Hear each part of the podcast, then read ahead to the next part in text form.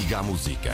Ligue à Antena 1. E atenção às horas, faltam 10 minutos para as 9, está mesmo na hora.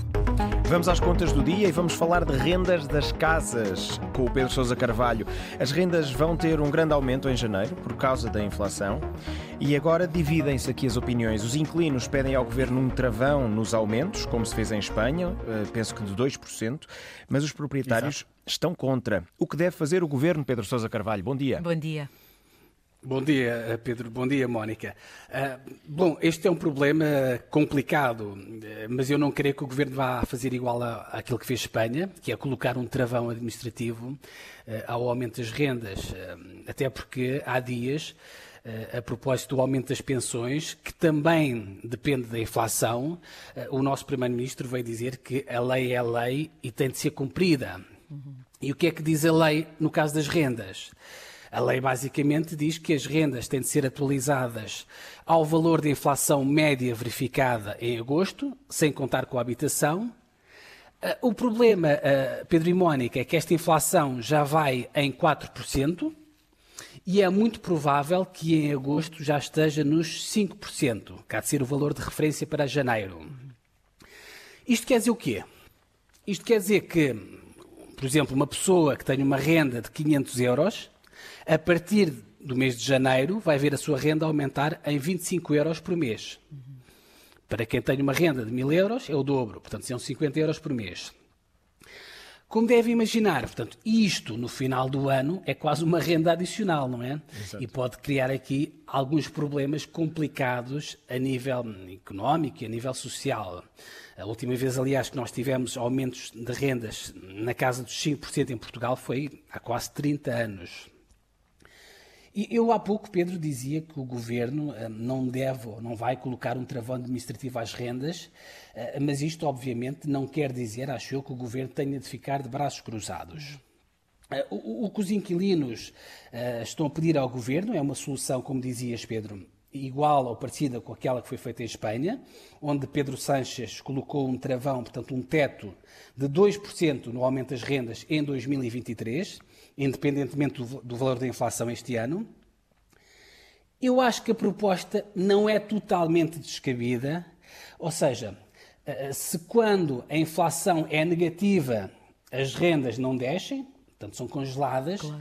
se calhar também é justo que quando a inflação é muito alta, eh, se calhar também deveria haver aqui um teto, não sei. Mas para isso, naturalmente, a lei teria de mudar. Mas enfim, com a lei que nós temos, hum, acho que o governo não deve colocar um travão às rendas, porque é a lei, como dizia o Primeiro-Ministro, até porque quem ficaria com o ónus, portanto, quem sairia prejudicado, eh, seriam os proprietários, e eu não acho que devam ser os proprietários a fazer política social. Portanto, esse papel, naturalmente, eh, tem de caber ao Estado e à Segurança Social. E, além disso, portanto, fixar rendas de uma forma administrativa é uma política hum, que deu muito mau resultado no passado.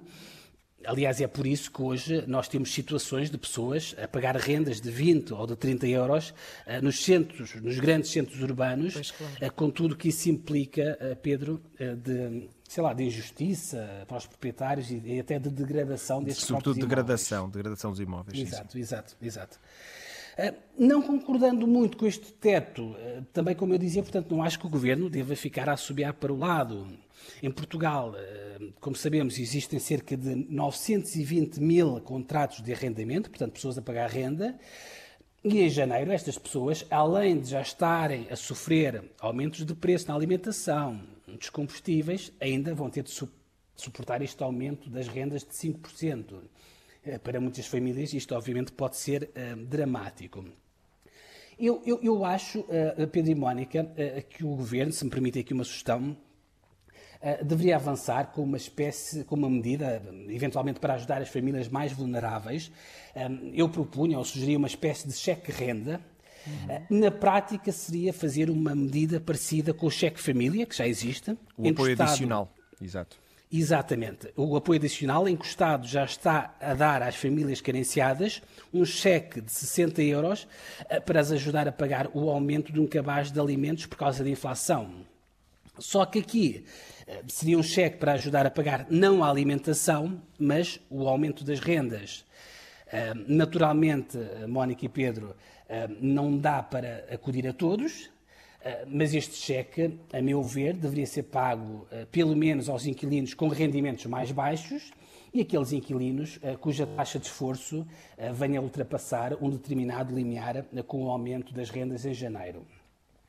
Agora, teria de ser um programa que realmente ajudasse as pessoas, isto é um aviso importante, e não só um programa para, para inglês ver. E porquê é que eu digo isto? Estou a dizer isto porque os últimos programas que o governo criou no mercado de arrendamento para ajudar os inquilinos foram um autêntico flop. Eu estou-me a lembrar de dois.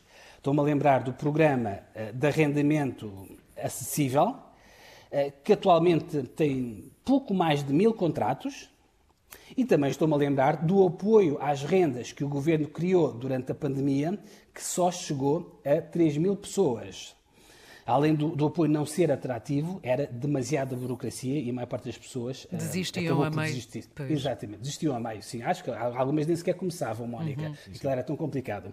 Enfim, fica a sugestão, uh, vamos ver o que é que o governo vai fazer eu não sugeria talvez uma solução tão radical como a solução espanhola, mas creio que o governo vai ter de fazer alguma coisa. Veremos o que é que vai fazer, se é que vai fazer alguma coisa. Iríamos pela solução caso a caso, um bocadinho assim, mais ou menos.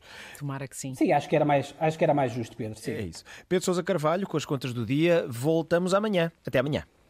Até amanhã, Até amanhã. Pedro. Antena 1.